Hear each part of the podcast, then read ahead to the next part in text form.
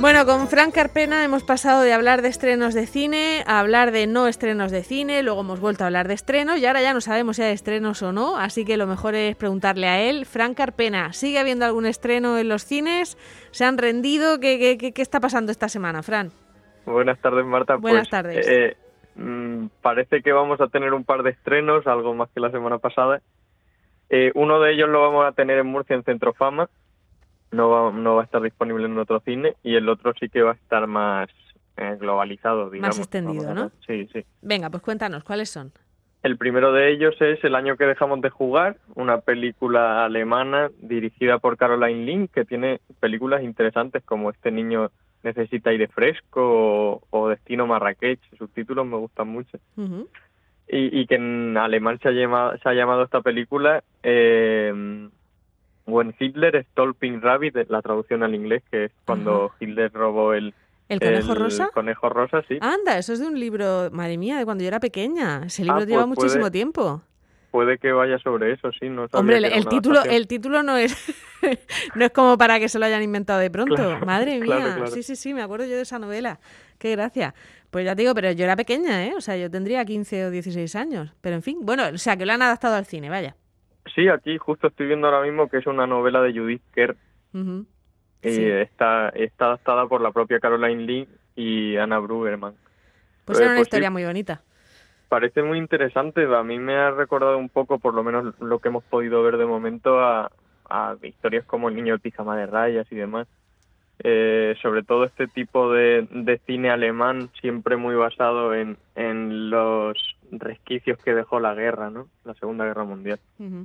Bueno, pues eh, ¿tenemos tráiler de esta? ¿Sí? Venga, Sí. vamos a escucharla. Esta es Ana, de Alemania. Es una refugiada. Ahora la tendremos en clase. Sé bienvenida, Ana. Algunas veces tengo tanto miedo, papá. ¿Sí? ¿De qué? Pues de esa insignia.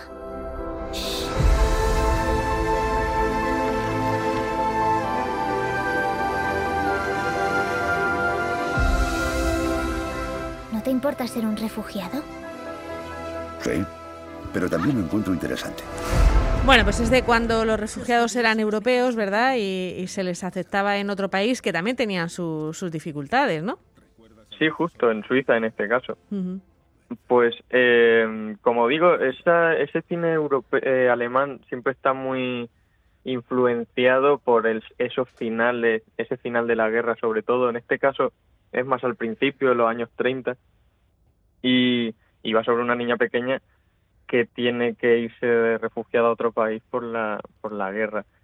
Eh, Riva Krimalowski, Oliver Masuki, Carla Yuri, mm, actores que son más reconocidos en Alemania, pero incluso podemos eh, ubicarlos algunos de ellos, porque si, ha- si habéis visto alguna serie, alguna película alemana, eh, algunos, alguna cara conocida veremos. Ajá, bueno, pues es una propuesta. eh, pasa un poco.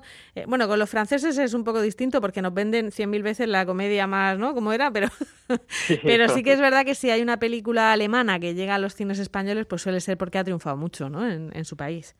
Sí, y, y casi todas las que triunfan, como digo, están basadas mucho en, en esa Segunda Guerra Mundial. Hace unos meses hablábamos del Capitán también, que seguramente sea la película más reconocida eh, de estos últimos años en Alemania, pero es que a principios de siglo también teníamos La Ola, Goodbye Lenin, todos con bastante crítica social por sí. esos años siguientes, a- incluso, bueno, Goodbye Lenin sobre los años 80, La Ola sobre el 2000 y pico, pero todos con esa sensación de, de posguerra aún Ujú, Sí. latente. Y son películas buenas, así que vamos a ver si Sí, esta sí, también, si esta también lo es. Bueno, ¿y cuál es el otro estreno? ¿O querías recomendar otra también alemana, ¿no? De filming. Claro, justo hablando de, de eso mismo, he encontrado una rara avis en filming, que eh, es película que comenté la semana pasada, que se estrenó por el Festival de Sevilla en, en las plataformas, en este caso en filming se han estrenado muchísimas películas que no pudieron ver- verse en grandes pantallas. Esta es In My Room, de Ulrich Kohler, que destaca muchísimo por eso mismo, porque no, eh, tiene como tema principal la Segunda Guerra Mundial. Eh, es alemana y, a mí me ha gustado mucho por su forma de replantear una historia muy introspectiva que, que trata más quizás sobre la depresión en un momento de la vida un poco más complicado, tanto personal como profesional.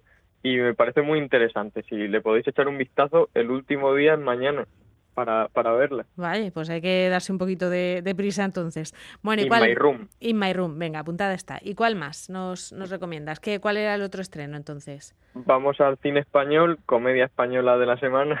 Ajá. Tenemos Ni de coña, dirigida por Fernando Aillón, que es un director colombiano que, que llega a España aquí por primera vez. Tras No andaba muerto, estaba de parranda, feo pero sabroso, eh, películas colombianas. Ujú. Esta es su primera película producida aquí en España. Y esta sí está en más cines, ¿no? Entonces. Sí, esta es película muy típica, como veníamos hablando ya las semanas anteriores, de las que no se pretende arriesgar con ella, porque es una película que seguramente vaya a tener una, una recaudación o un, o un público bastante similar al si no hubiese pandemia. Ajá. Por, porque no llena salas, pero la gente es una película con la que quiere ir a pasar el rato Sí. y se va a divertir. Venga, pues vamos a ver si con el tráiler nos hacemos una idea. Yo lo único que creo que nos queda ya es el divorcio. Busquemos una solución. A mí lo único que se me ocurre para salvar nuestra relación es que vayamos al retiro de parejas de El Encanto. Mira, cariño, no voy ni, de, coña. Y aquí, en el retiro de parejas del encanto, se nació la llama de nuestro amor. Lo que este lugar logra en las parejas, que renazca la llama del amor. Bueno, pues ya sabemos más o menos de qué va, ¿no? De un sitio donde se hace terapia de parejas. Sí, y además sabemos también cómo está planteada esta película por el reparto en sí. Eh, quizá de los protagonistas, salvo Natalie Seseña y, y Jordi Sánchez, que son más reconocidos por la que se avecina, de hecho son, son parejas, son, son un matrimonio en la que se avecina. Eh, también son dos personas muy eh, enca- encas- Encasilladas. encasilladas, perdón, que no me salía, encasilladas en el género cómico, pero es que los dos grandes atractivos de la película son Goyo Jiménez y JJ Vaquero, que son dos cómicos directamente. Directamente, ¿no? Así que sabemos cómo va este estilo de películas, como las de Leo Harlem en los últimos años, Ajá. o Dani Rovira. Bueno, un ratico de, Eh, de desconexión mental.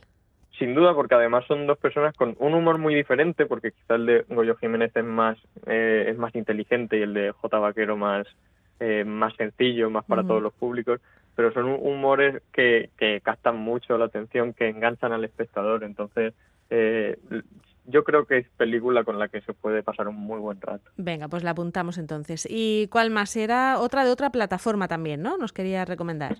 Sí, Apple TV estrenó hace, hace poco la nueva película de Sofía Coppola, que espero que podamos ver en cine.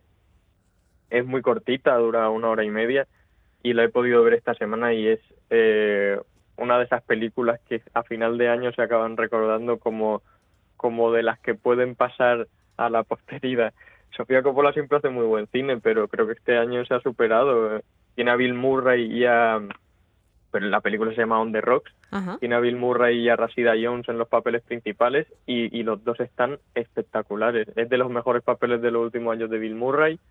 Rashida Jones, eh, que la gente la conocerá sobre todo por The Office, ese Sí, papel de por- Karen. De humor, que sale- ¿no? Normalmente, sí, que sale- vaya. Sale solo una temporada, pero, pero es muy divertida.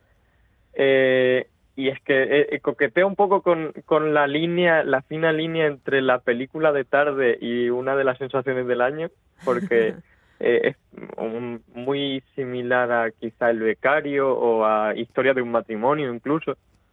Quizá con la con la idea principal de Historia de un matrimonio, pero con ese toque más humorístico, entre comillas, un poco del becario.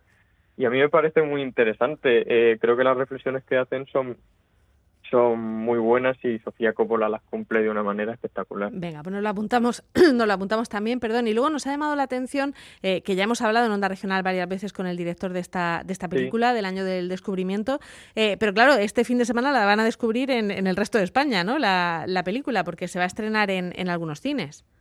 Sí, vamos a tenerla en más cines, esta película de Luis López Carrasco que se llama El año del descubrimiento de un cartagenero de pro, que mm, eh, es una película bastante interesante. Yo no he tenido el- placer de verla, he podido leer un poco, pero estoy deseándolo porque la, la premisa es bastante interesante. Nos habla de un suceso del 92 que es bastante poco reconocido. De Mm. hecho, hay una, hay una pregunta en el artículo que me has pasado que, que me hace mucha gracia, que es cómo, gracia, más que gracia, curiosidad, es cómo es posible que un suceso tan increíble no esté en los libros de historia, pero sí esté en Kobe y Kurr Ya. en ese año. Claro, es que es verdad que, que- que no es muy habitual que se queme un parlamento, ¿no? Eh, De hecho, Sí. en, el, en, en toda la, la Europa democrática es algo que ha pasado, creo que solamente en, en la Alemania nazi y en Cartagena en el 92. O sea, que es, es curioso, ¿no? Que, que no haya pasado a los libros de historia, que no lo tengamos más presente, eso que, eso que ocurrió.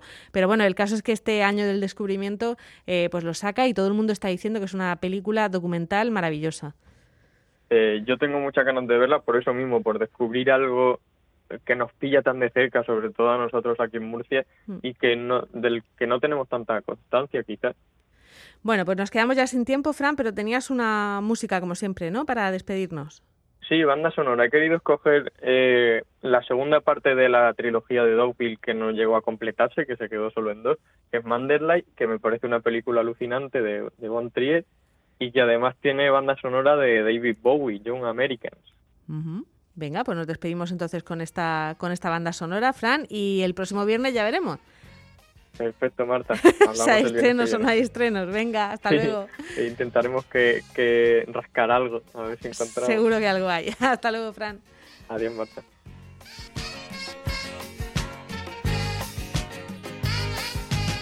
They pulled in just behind the bridge. He lays her down. He frowns. Gee, my life's a funny thing. Am I still too young? He kissed the and there. She took his ring,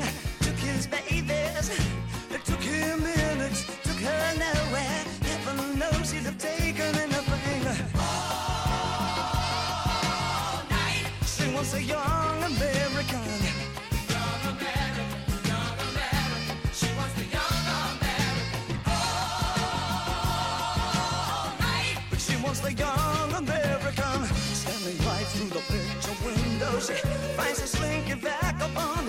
Because as it passes, avoiding my sting. If I'm forbidden, taking the pain. But the freak and his life for nothing. This is a step and cuts his hand. Showing nothing, It's slips like a song she cries. Where about Papa's hero's gone? All night. She wants a young.